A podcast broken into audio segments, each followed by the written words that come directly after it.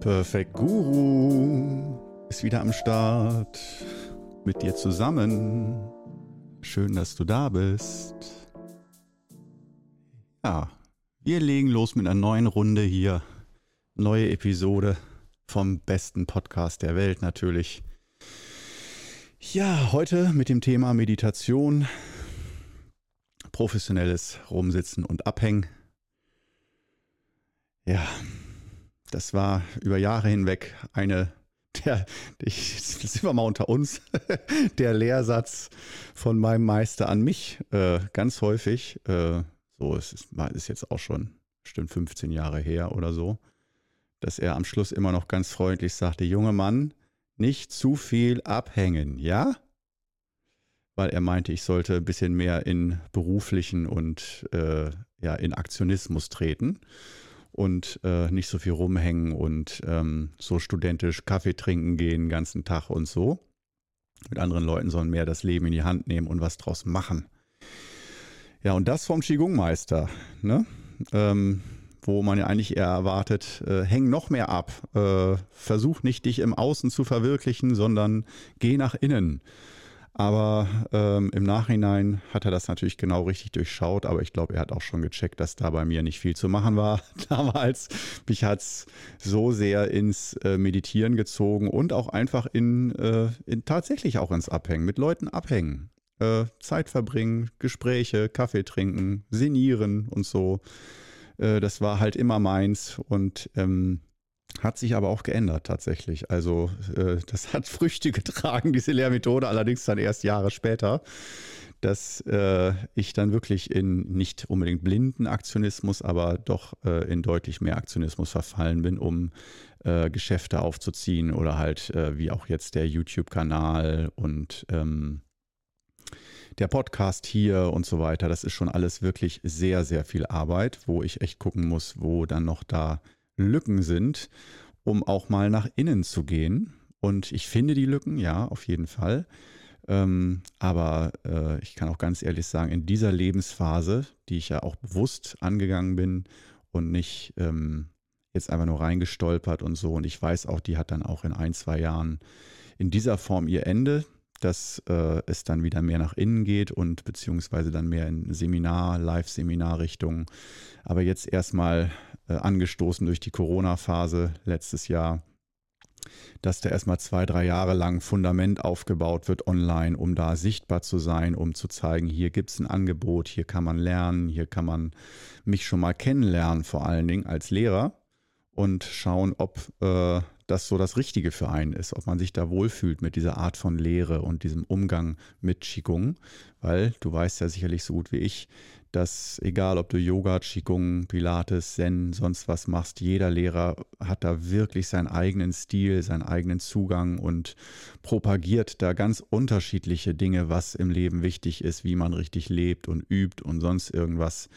Und auch wenn ich das versuche, immer möglichst äh, dir als oder den Schülern selbst zu überlassen, was, äh, dass man nur die Methode weitergibt und den Schülern den Raum gibt, selbst herauszufinden, wie sie mit ihrem Leben umgehen wollen.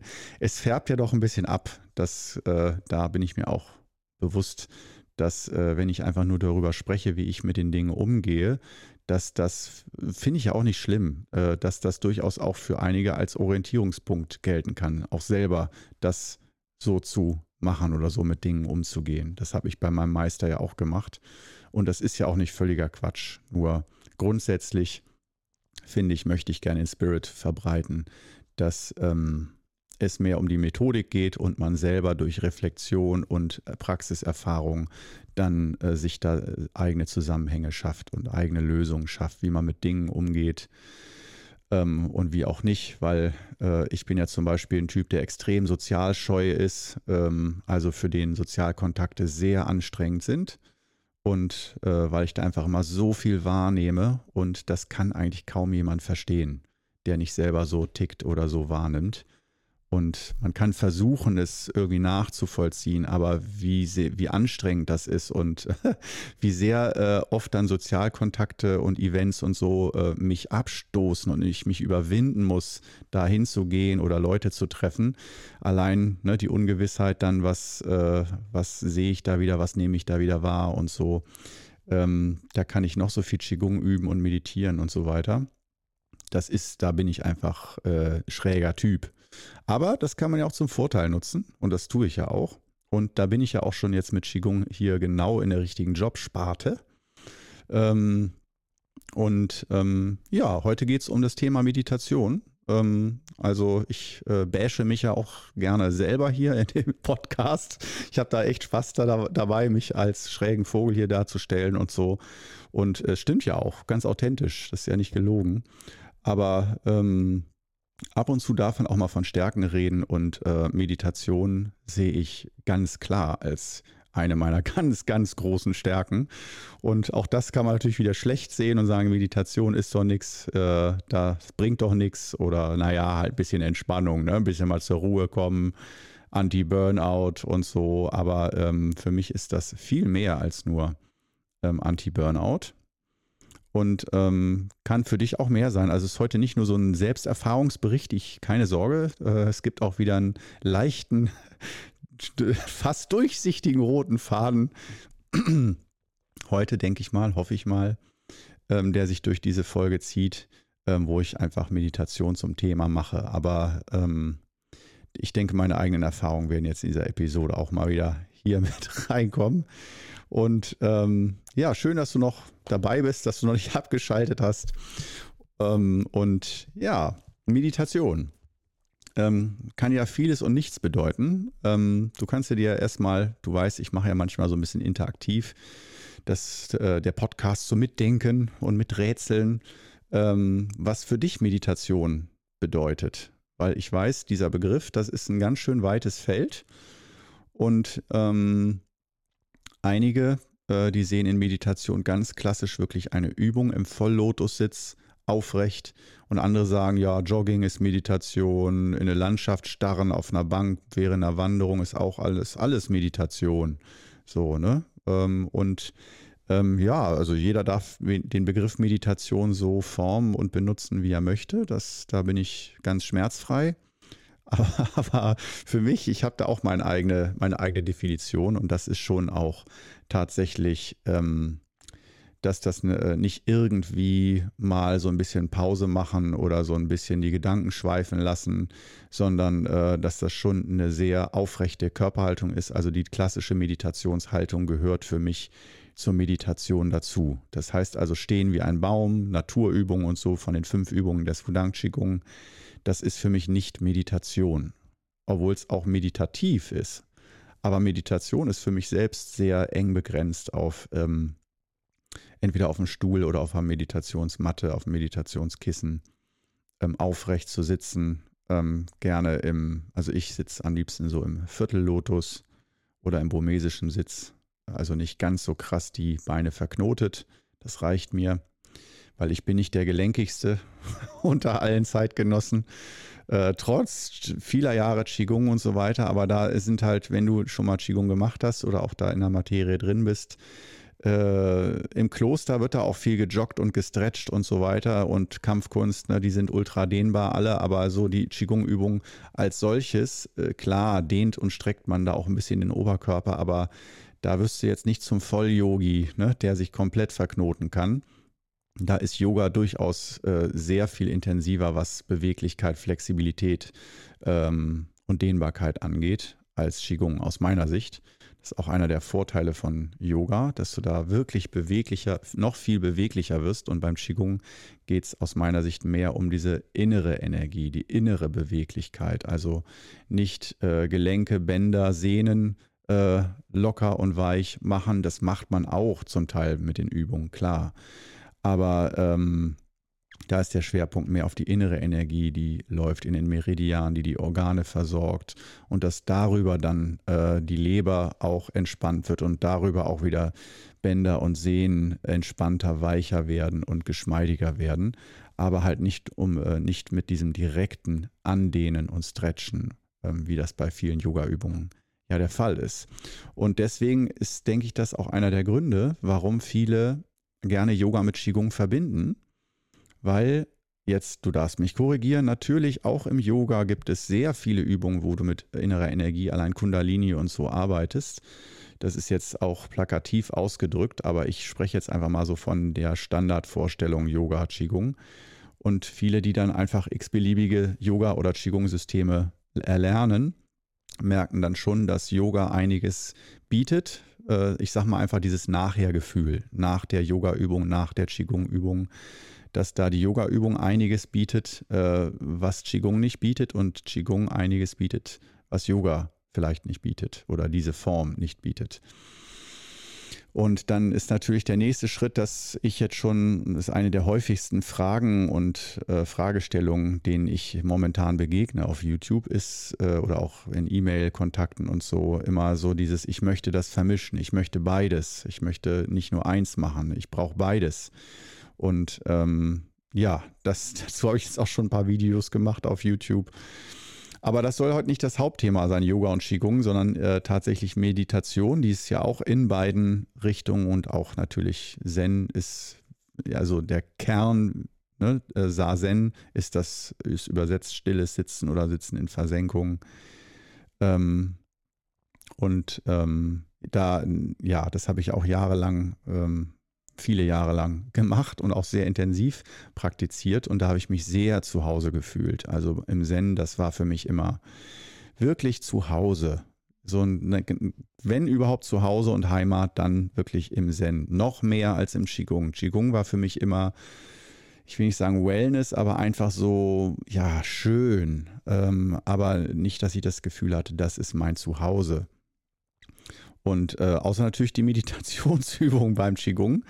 Und trotzdem äh, habe ich ja, ich hätte ja auch dann Zen-Lehrer werden können oder versuchen, äh, Zen-Lehrer zu werden. Aber trotzdem über meinen Meister, äh, dieser ganze medizinische Aspekt, den finde ich einfach auch so spannend beim Qigong. Ähm, dass, sagen wir es mal so, Zen für mich eher so eine Privatangelegenheit ist, ich für mich selber und mit anderen Menschen in Verbindung zu treten, Wissen zu vermitteln und so. Und ähm, auch so eine tolle Technik, äh, um eine Verbindung zu Meditation zu bekommen und zur Gesundheit ähm, und auch für mich selber. Weil beim Zen muss man auch ganz ehrlich sagen, oh, da werden mich auch einige für hassen, die das anders sehen, aber beim Zen geht es nicht primär um Gesundheit, sondern da geht es wirklich um, aus meiner Sicht zumindest, um den Geist, um die Öffnung des Geistes. Und ähm, natürlich auch um Erleuchtung. Kann man mal ganz direkt sagen, ähm, dass beim Rinseisen, auch das, was ich gemacht habe, da geht es tatsächlich auch um die plötzliche Erleuchtung. Dass man zwar dafür auch oft jahrelang braucht, aber dass man so viel Energie sammelt, bis die Bombe platzt, die Bewusstseinsbombe, und du bist plötzlich komplett erleuchtet. Und da kann es kleinere Bomben geben und größere Bomben geben äh, Erleuchtungsbomben, die da platzen. Und äh, dass man immer wieder also so eine Art auch um, mit einem Meister zusammen auch eine Art Meditationsstress erzeugt, also eine Art von Spannung. Da ist Zen wirklich auf den großen ähm, Session, die dann oft eine Woche oder manchmal auch Monate, Wochen, Monate dauern können. Aber Klassiker ist immer so eine Woche, das Rohatsu zum Beispiel, das härteste im äh, Dezember. Anfang Dezember. Da ist es kalt und äh, kein Schlaf bis wenig Schlaf. Und äh, das ist so bitter wie möglich eigentlich. Du frierst den ganzen Tag, bist hungrig, alles tut dir weh, bist völlig übermüdet und äh, du gehst fast schon bewusst in so einen in so einen Zustand rein, dass es dir ultra schlecht geht und dein Meister pusht dich dann auch noch und sagt, du bist falsch, du kannst nichts und weißt es nicht und du bist schlecht und äh, gibt in Japan dir dann vielleicht auch noch eins drüber mit dem Schlagstock und so, äh, um dich da reinzutreiben in die Verzweiflung und dass du in dieser Verzweiflung mit der Meditationshaltung zusammen dann eine Energie erzeugst, die irgendwann platzt, dass du sozusagen auf eine positive Art durchknallst und dann tada, erleuchtet. Das war jetzt mal so, oh Gott, oh Gott, oh Gott. Ich hoffe, das hört jetzt keiner, der Zen macht. Ähm, weil es hört sich nicht nach Werbung an, muss man ganz ehrlich sagen. Und in Deutschland wird ja ähm, Zen auch äh, zumeist ganz anders praktiziert. Also zum Beispiel in Steierberg, wo ich ganz oft äh, mit Christoph Adlapa als Zen-Lehrer geübt habe. Und ähm, der, der, macht das ganz anders. Der hat das wirklich dem Westen angepasst. Da wird nicht geschlagen und nicht groß in die Verzweiflung getrieben. Ähm, zumindest habe ich das nicht erleben dürfen können, äh, müssen, ähm, sondern ähm, da äh, ging es immer mehr um die kommunikativen Aspekte, dass man äh, Zen schon als Verbindung zu sich selbst sieht, aber auch mit gewaltfreier Kommunikationstechnik verbindet. Und also da ging es ganz viel auch um Psychologie und um einfach äh, das Leben ins Gleichgewicht bringen und äh, ich sag mal das pragmatische Zen und nicht das Hardcore-Zen, wenn ich das mal so, oder sanftes Zen würde ich es mal so bezeichnen. Aber ich habe auch in anderen Lagern, in anderen Zen-Gemeinschaften und vor allem mit Bruder Bernhard, das war ein katholischer Priester, der Zen sehr hardcore äh, äh, angewandt hat und der in Uganda lebte ähm, und da Brunnen gebaut hat. Und der kam ab und zu nach Deutschland rüber und hat dann mit uns im privaten Bereich so immer mit sechs bis acht Leuten richtig Hardcore-Zen gemacht. Also die japanische Variante. Da wurde geschrien und also, boah, das ist, äh, das, das war wirklich, äh, da denkst du von außen wirklich, wie durchgeknallt sind die denn bitte schön. Aber es geht wirklich darum, um eine ganz krasse Ansammlung und Verdichtung von Energie in der Meditation. Und das äußert sich erschreckend manchmal. Wenn man damit so nichts zu tun hat, dann denkst du dir wirklich, du, das will ich nicht, was die da machen. Und äh, bleibt man da denn gesundheitlich, geistig gesund so äh, einigermaßen und auch körperlich vor allen Dingen? Ne? Da ist, wenn du da Schmerzen hast und die Knie sind halb am Durchbrechen, weil du so lange sitzt und so, dann wird da nicht gesagt, oh, da mach doch mal Pause und creme dir die Knie und Beine mit Franzbrandwein ein. Da wird gesagt, da geht's, da gehst du jetzt durch. Und wenn es das Letzte ist, was du tust. Und das Krasse ist, es funktioniert. Also da, ich habe da noch niemanden erlebt, der mit schweren gesundheitlichen Schäden da rausgegangen ist. Ich hörte aber in ähm, Berichten, dass in Japan tatsächlich ähm, hier und da mal dann fußtaub wird, auch längerfristig. Und es ist mir selber auch passiert. Also als ich zu Hause, und das war gar nicht so krass, ich habe mal äh, zwischendurch, ich hatte Liebeskummer, äh, Trennung. Äh, und Liebeskummer ist, äh, das war, glaube ich, die, das Allerschlimmste in meinem Leben überhaupt. Schlimmer als jede mögliche Krankheit. Das Herz war komplett zerrissen. Es war also ich, ich hoffe, du hast nie Liebeskummer in dieser Intensität erlebt, sonst weißt du genau, was ich meine.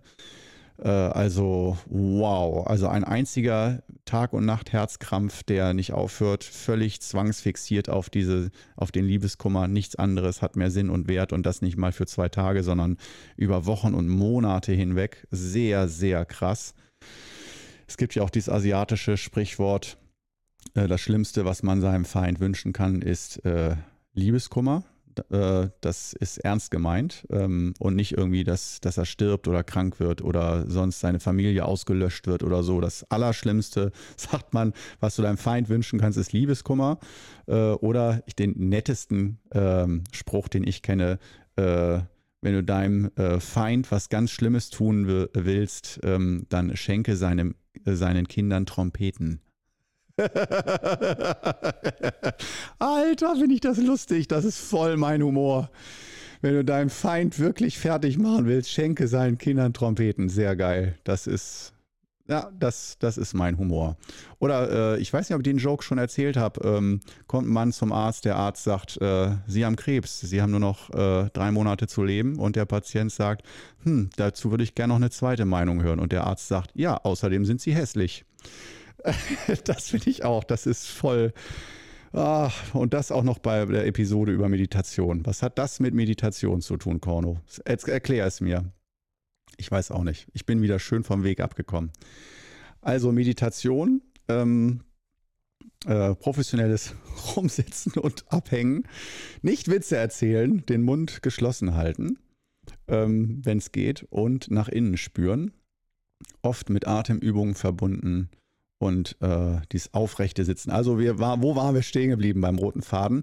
Äh, bei der Körperhaltung. Das äh, aus meiner Sicht, ich akzeptiere vielerlei Definitionen von Meditation und wenn jemand sagt, Joggen ist meine Meditation, bin ich ganz anderer Meinung. Joggen ist nicht Meditation. Da, da kann man sich auch irgendwie, da kann man ins Gleichgewicht kommen oder so. Aber Meditation ist für mich im Kern und ich will es noch genauer formulieren, nicht nur irgendwie aufrecht sitzen oder nicht angelehnt aufrecht im Schneidersitz oder so sitzen, sondern das Stillhalten der Wirbelsäule ist für mich der Kern der Meditation. Das aufrechte, vertikale Stillhalten der Wirbelsäule. Was dann noch dazu kommt, das sind verschiedene Meditationsarten und Techniken, aber das ist für mich da beginnt Meditation, wenn die Wirbelsäule still gehalten wird.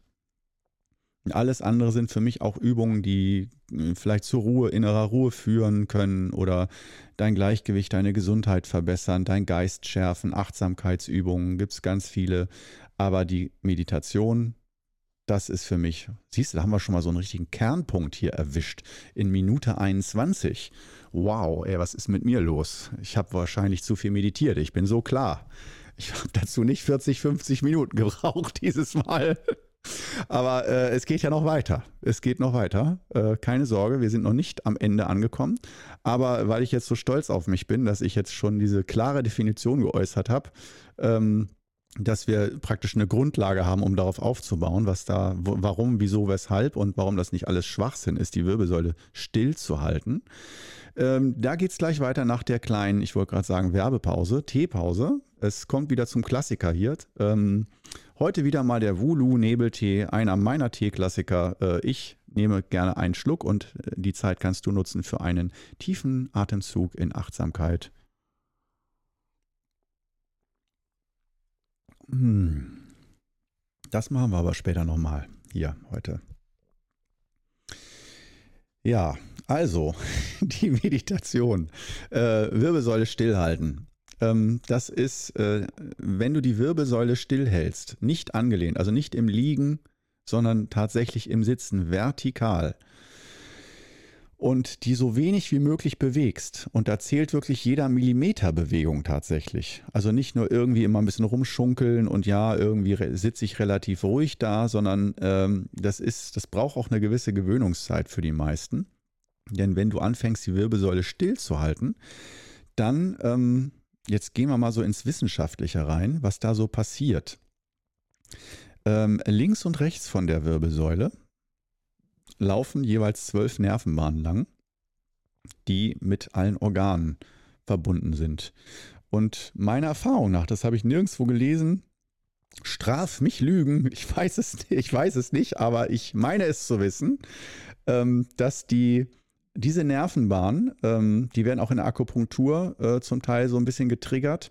Äh, also auch im Stichwort Blasenmeridian, da gibt es hinten dann sozusagen so Rückkopplungspunkte zu, die heißen sich, die heißen Backshoe Points, ähm, die mit Organen verknüpft sind, so dass du am Rücken sozusagen auch Organe mit Akupunktur und Akupressur behandeln kannst. Und ähm, ähnlich ist das sicherlich bei der Dorntherapie mit den Dornfortsätzen. Das ist, äh, da sind die auf ähnlicher Höhe. Und ungefähr kann man sagen, sind die Punkte auch auf der Höhe des jeweiligen Organs. Also nicht x-beliebig irgendwo auf der Wirbelsäule. Und ähm, wenn du die Wirbelsäule stillhältst, werden auch die Nervenbahnen relativ still gehalten. Also relativ wenig Nervenimpulse in Relation. Natürlich auf Mikroebene sind da immer viele Impulse. Klar, müssen wir uns nicht drüber streiten, aber in Relation, Gewohnheitskörpergefühl, äh, auch wenn man irgendwo auf dem Sofa sitzt und so, man ist immer leicht in Bewegung, ohne dass man es merkt. Irgendwas bewegt man immer. Dass man wirklich völlig still da liegt, äh, das ist wirklich selten. Und, ähm, oder dann schläfst du halt ein. Und ähm, wenn du längere Zeit deine Nervenbahnen, die an der Wirbelsäule langlaufen, so stillhältst, dann verändert sich dein Geistgefühl und dein Körpergefühl und dein Ich-Gefühl, dein Ego-Gefühl. Wer bin ich, wie fühle ich mich und so weiter. Und auch dein Gefühl, wie du, wie du dein Körper, also deine komplette Körperwahrnehmung und deine Geistwahrnehmung ändert sich.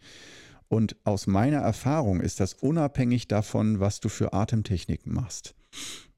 Das kannst du auch noch mit Atemtechniken oder zum Beispiel der Technik der kleine Kreislauf und so zum Teil noch unterstützen oder kombinieren. Aber tatsächlich dieses einfache, stille Sitzen, ähm, auch da äh, kurz als Referenz wieder sehr strenge Zen-Meister, die lassen wirklich dann äh, die ähm, Jiggies lang gehen. Das heißt, das sind die äh, Meditationsleiter, nicht die Lehrer und Meister, sondern die, die einfach die Form anleiten und sagen, Gong, jetzt geht's los, Gong, jetzt hören wir auf und äh, jetzt geht's hierhin und dahin.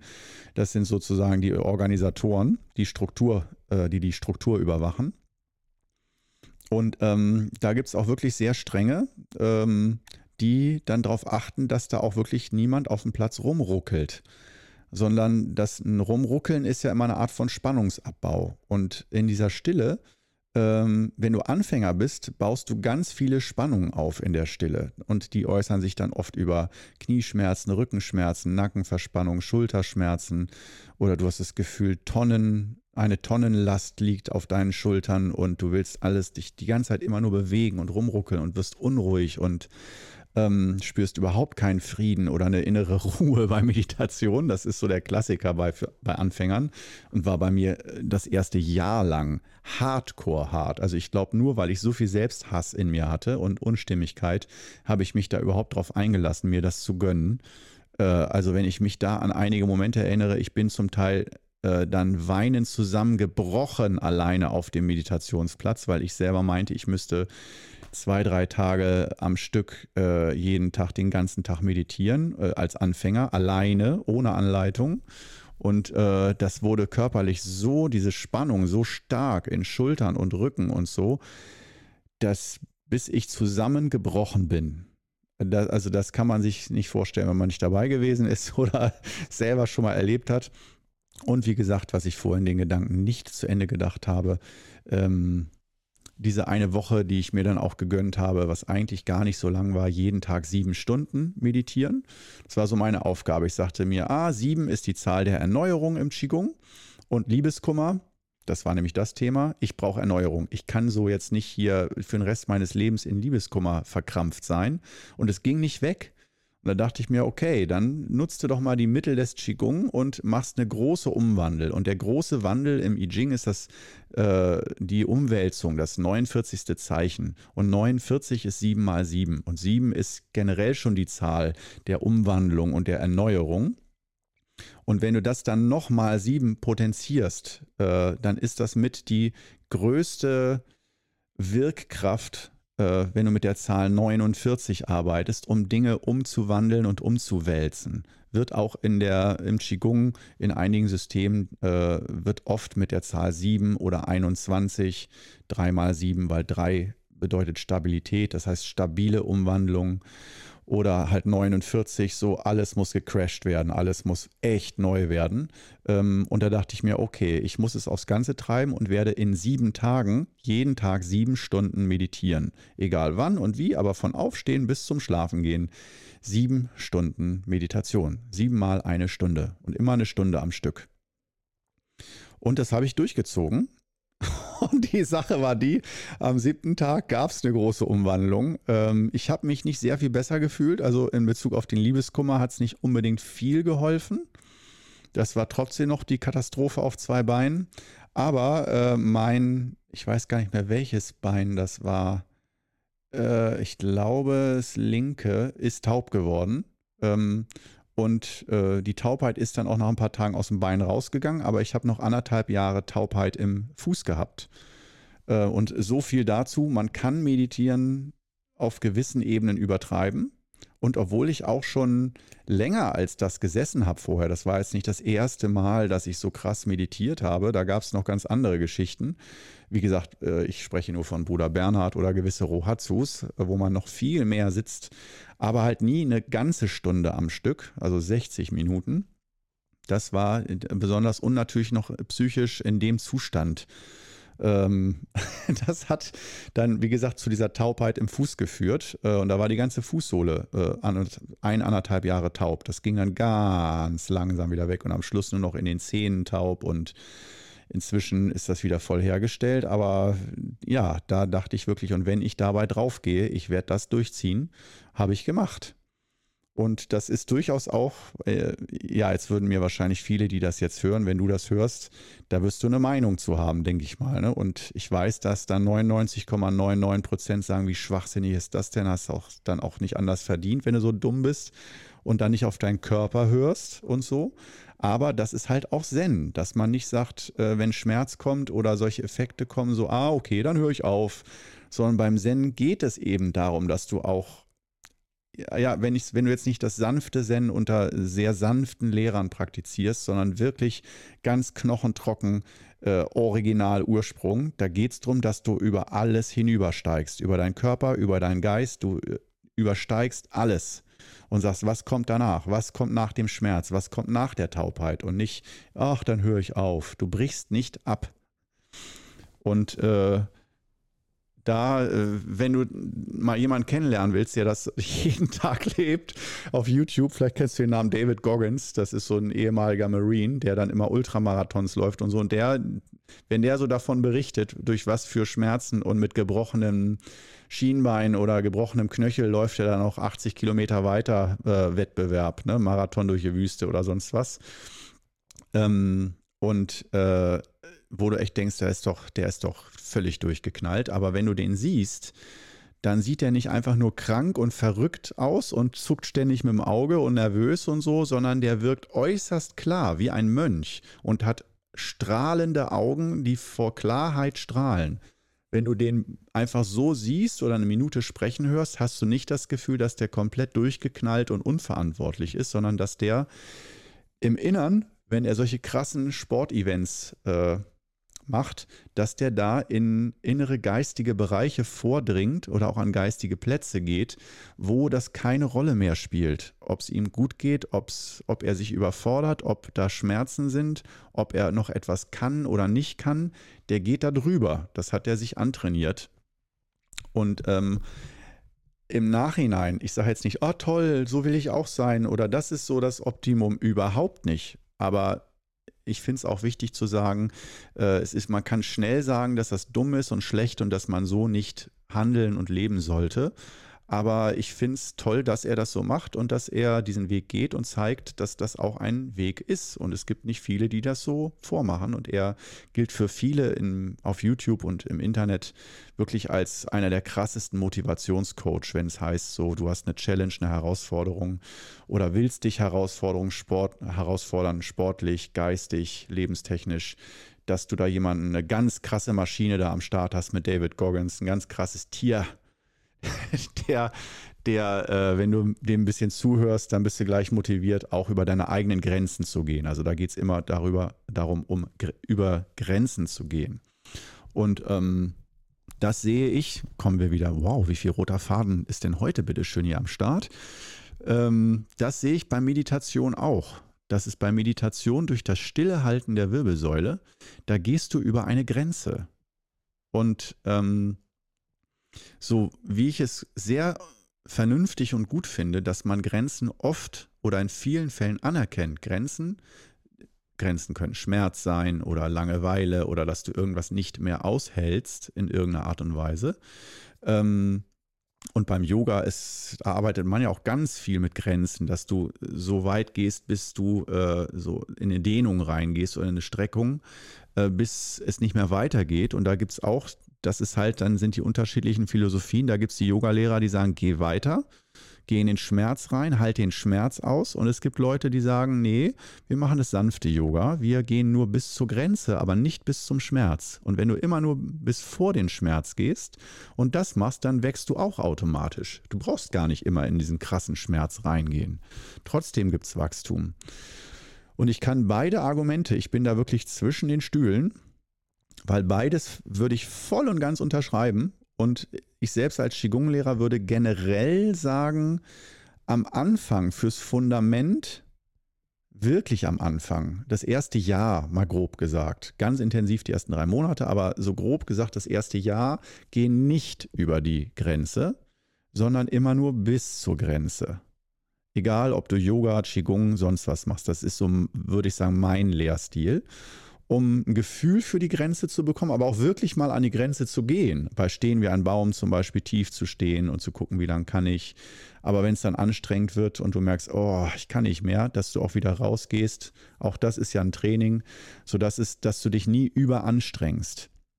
Und das finde ich wichtig, wenn du sagst, ich will eine Technik ein Leben lang ähm, oder ein Leben lang davon profitieren, zum Beispiel von den fünf Übungen des Wudang Qigong möchte ich ein Leben lang profitieren, dann würde ich dir raten, dass du im ersten Jahr, wo ich würde mal sagen, da bist du sozusagen, das ist deine Qigong frühkindliche Prägung, auch wenn du schon 20, 30, 40, 50, 60 Jahre alt bist, bist du dann ja Qigong-Baby sozusagen. Und äh, da ist diese Prägung aus meiner Sicht sehr wichtig, dass da am Anfang gutes Wetter herrscht und dass du in deinem Gehirn und in deinem Herzen eine Verknüpfung, eine Beziehung zum Qigong aufbaust, die sehr positiv ist und nicht geprägt von Überforderung und von Selbstquälerei.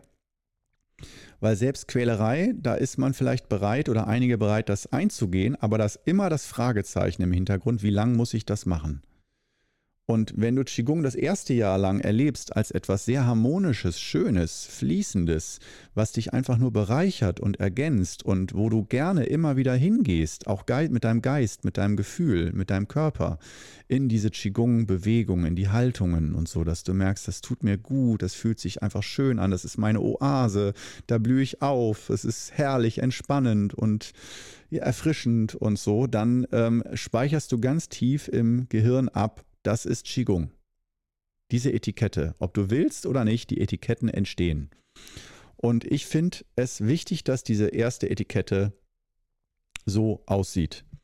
Und wenn du die hast und dann auf Dauer tiefer in die Materie eindringen möchtest, dann im zweiten Schritt, und das würde ich sagen, ist normalerweise äh, frühestens nach einem Jahr oder so, dass man dann den Lehrer langsam mal in gegenseitiger Absprache ähm, fragen kann, so kann ich auch noch mal über die Grenze hinausgehen. Und über die Grenze hinausgehen hat ganz viel damit zu tun, die Komfortzone zu verlassen. Und zwar auf vielen Ebenen. Das heißt, entweder, dass es körperlich sich unangenehm anfühlt oder geistig, du dich langweilst oder dich nicht wohlfühlst, aber einen Umgang, eine Haltung dazu entwickelst und damit umzugehen weißt und dich bewusst dem aussetzt und dich bewusst darauf einlässt, in vielleicht zuerst homöopathischen Dosen und später dann vielleicht mehr und mehr. Und ein guter Lehrer, der kann dich da auch gut einschätzen und bleibt mit dir im Kontakt. Das heißt, wenn du im Wellness-Feeling bist, das erste Jahr oder so in der Anfangsphase, da ist meiner Meinung nach, das ist so die YouTube-Geschichte. Wenn du da Videos guckst und mitübst und so und die Übungseinheiten da, der Montagskurs, der dauert 20, 25 Minuten ungefähr, das ist alles, äh, das ist alles Wellness und das soll nicht dazu dienen, dass du dich quälst, sondern einfach nur, ich mach's an, mach mit und fühle mich währenddessen schon besser und danach wunderbar.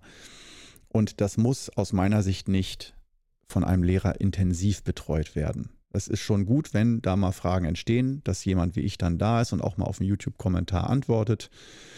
Aber da ist so dieser ganz persönliche, wir stehen gemeinsam in einem Raum, der Lehrer guckt mir in die Augen, spricht mit mir ein paar Minuten oder längere Zeit und schätzt mich ein und gibt mir dann Input oder einen Plan, ein Programm.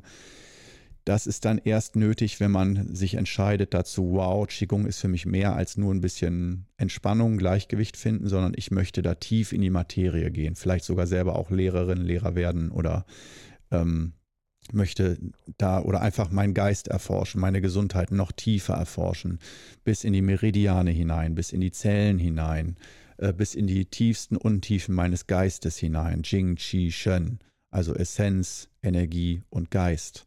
Äh, solche Dinge zu erforschen und zu erleben, dass da auch das Interesse da ist, dass da der Zug da ist, der Magnetismus, mich zieht es dahin, ich kann gar nicht anders dass es ein bisschen wie ein Zwang ist. Ich muss in die Tiefe. Ich komme, ich kann mich auf nichts anderes mehr konzentrieren. Ich muss da rein. Das ist einfach äh, das oberste Interesse oder eins der obersten Interessen. Wenn das so ist, dann würde ich sagen, wird es Zeit für einen richtig guten Lehrer. Und dass du dann ähm, dir einen suchst, ähm, zum Beispiel mich, wenn du das Vertrauen hast, dass ich da ein erfahrener Lehrer bin oder dass äh, du dich von jemandem wie mir anleiten lassen möchtest, oder auch vom, von einem anderen Meister. Äh, oder auch der Klassiker, dass man sagt, nee, wenn, dann muss das Gesicht chinesisch sein von einem Deutschen.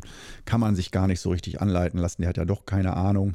Äh, Gibt es ja auch, dieser äh, äh, umgekehrte Rassismus, dass man äh, nicht von der eigenen Rasse angeleitet werden möchte, sondern von der chinesischen, weil da dieses Etikett ist, nur die Chinesen äh, können wirklich verstehen, was äh, tiefe Energetik ist und ein Deutscher kann das gar nicht.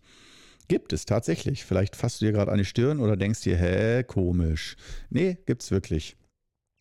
Und ähm, ja, diese Geschichte ist auf jeden Fall, äh, dann beginnt bei der Meditation nämlich, das sind dann verschiedene Meditationsformen, ähm, diese, Stillehalten der Wirbelsäule. Und am Anfang, so wie wir das auch im Montagskurs machen, ist Meditation erstmal wirklich nur ein bisschen Atemübung. Man bleibt wirklich viel näher an der Atmung dran und einfach bewusst ein paar ruhige, tiefe Atemzüge nehmen und nicht sich dazu zwingen, Minuten oder 20, 30 Minuten lang ähm, sich auf die Atmung zu konzentrieren und immer wieder zu merken, wow, ich schaffe das nicht.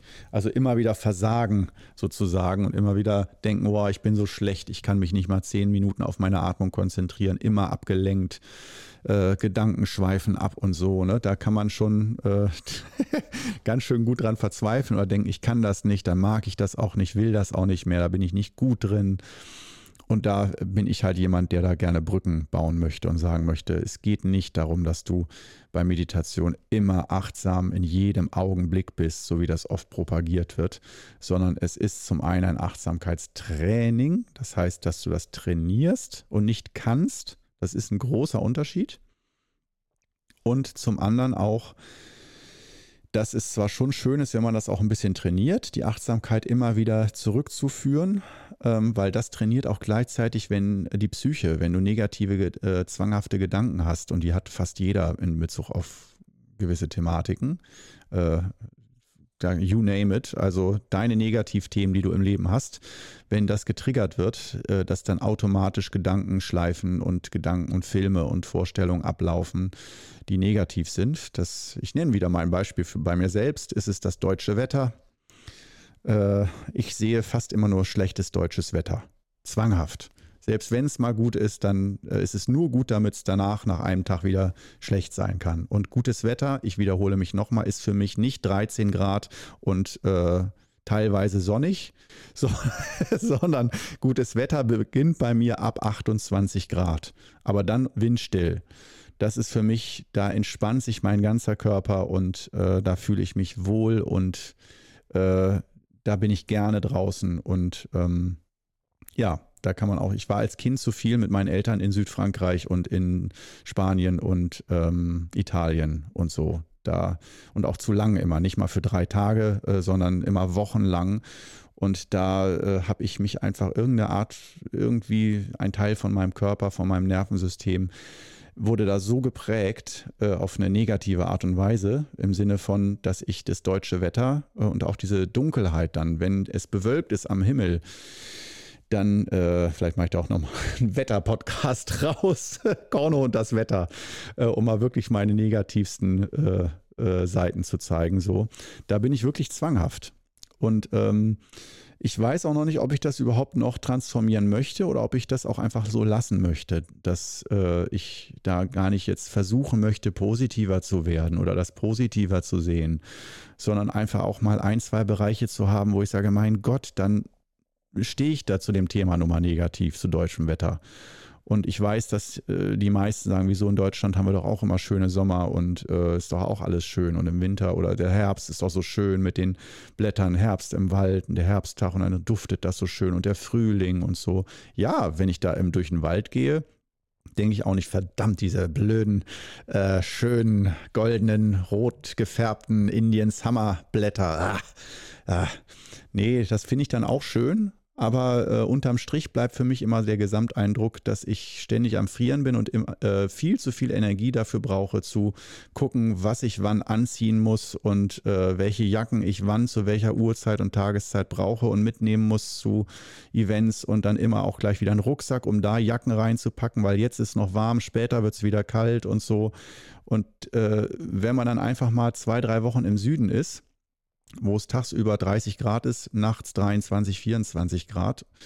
Ähm, und du merkst, du bist einfach immer in Flipflops oder äh, in Schlappen oder sogar barfuß einfach und äh, in einer Badehose.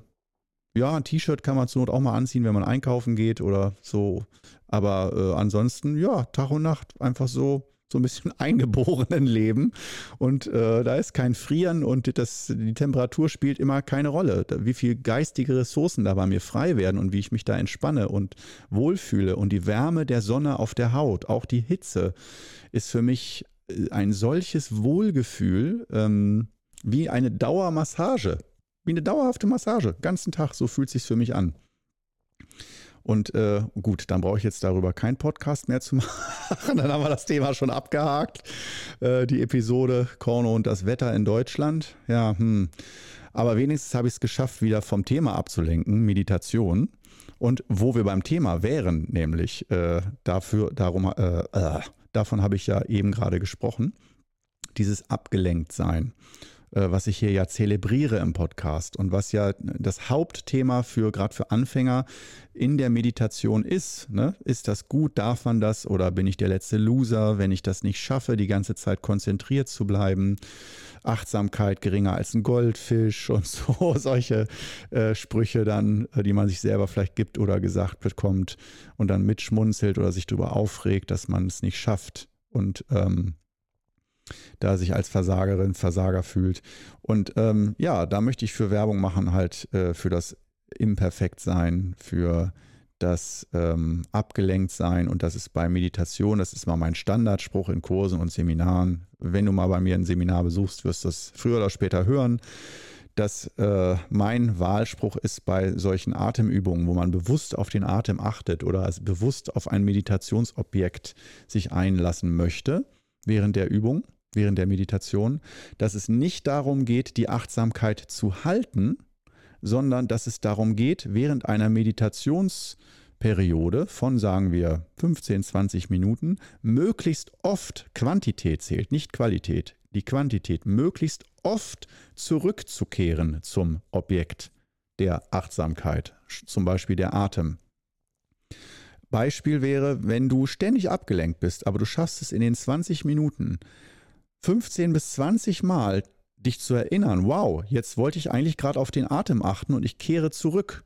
Dieses Zurückkehren zum Ursprung, zur Achtsamkeit, zum Bewusstsein, das ist aus meiner Sicht die Übung, die psychologisch dann den Effekt hat, wenn du in negative Gedankenschleifen, deswegen bin ich zum Wetter abgerutscht, äh, wenn du in negative Gedankenschleifen abdriftest, dass du dich schneller wieder zurückholst zu dir selbst und nicht zu lange deinen Geist spazieren gehen lässt, in negativen Gedanken schweifst und dadurch ein negatives Gefühl erzeugst und das äh, dann näherst und das immer stärker wird, dadurch auch innere Spannung und Stress immer stärker wird und durch dieses Achtsamkeitstraining kannst du oder Meditationstraining kannst du es also dann schaffen, immer schneller vom Zug abzuspringen, der in eine falsche Richtung fährt und wieder zurückzukehren zum Bahnhof.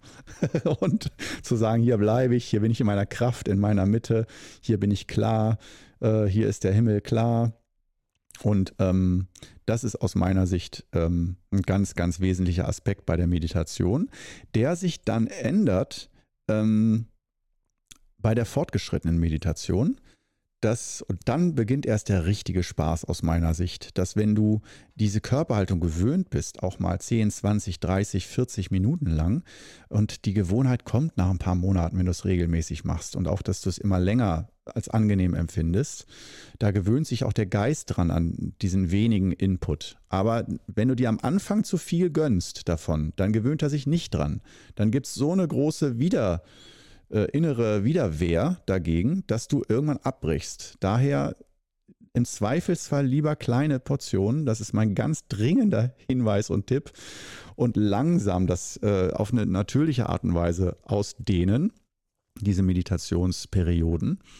Und bis du dann bei vielleicht später 30, 40 oder sogar 45, 50 Minuten angekommen bist und dich darin wohlfühlst, und dich hinein entspannen kannst in die Stille der Wirbelsäule und des Nerven, der Nervenbahn links und rechts und dann merkst, wie von Minute zu Minute ähm, da was in dir passiert und deine eigene Ordnung entsteht und die Gedanken auf einmal nicht weggehen, sondern da bleiben, aber verblassen und in den Hintergrund rücken und Platz machen. Die werden unwichtiger.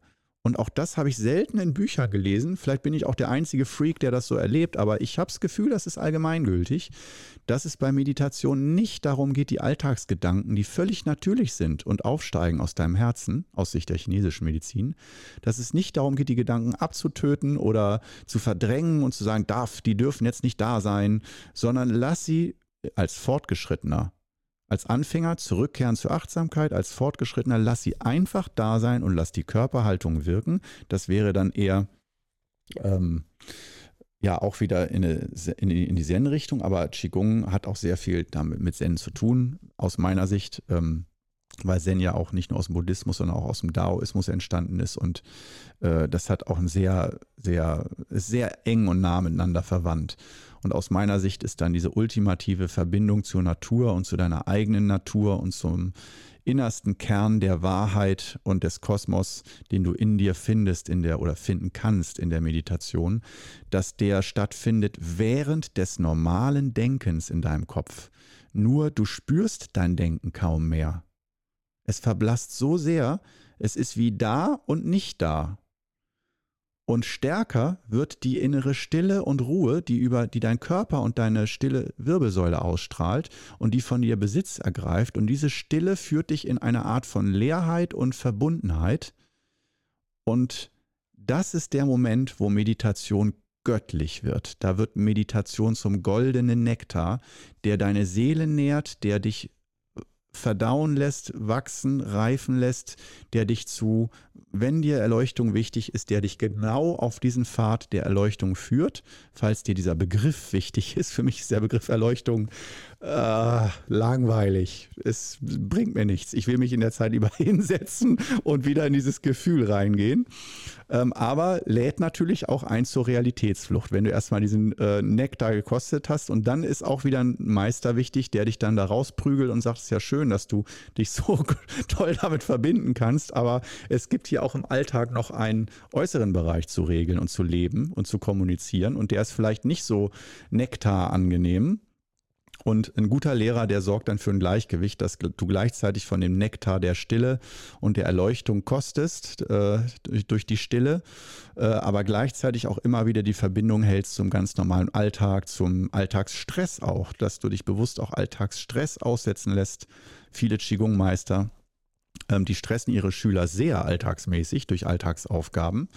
Ähm, damit du halt diese Verbindungen nach außen hin ähm, hältst. Und äh, mein Meister, der hat das auch gemacht. Der hat gesagt, ach, der sieht beim jungen Mann, der meditieren kann er oder das macht er von selbst, da muss ich ihn nicht zu überreden, aber ich muss ihn dazu überreden, äh, Alltagsstress, äh, sich also weiterhin offen zu sein für Alltag. Und Alltag bedeutet nicht immer nur Sonnenschein, sondern bedeutet viele Menschen um dich herum, die nicht im Gleichgewicht sind, die dich stressen, die dich mit Problemen versorgen und wie du damit umgehen kannst. Und dann haben, sind wir wir wieder beim Yin-Yang-Gleichgewicht, dass daraus dann der tiefe Weg und aus meiner Sicht dann das Dao, dass du damit in Verbindung mit dem Dao kommst, über Yin und Yang zurück zur Einheit, zum ganz Tiefen. Und das ist eben aus Sicht von diesem ganz pragmatischen Qigong, und das ist anders als beim Zen. Da sehe ich dann eher so, ja, da ist auch der Alltag mit Klosterputzen und äh, Alltagssituationen meistern, aber eher im klösterlichen Bereich, dass da doch der Schwerpunkt mehr auf dem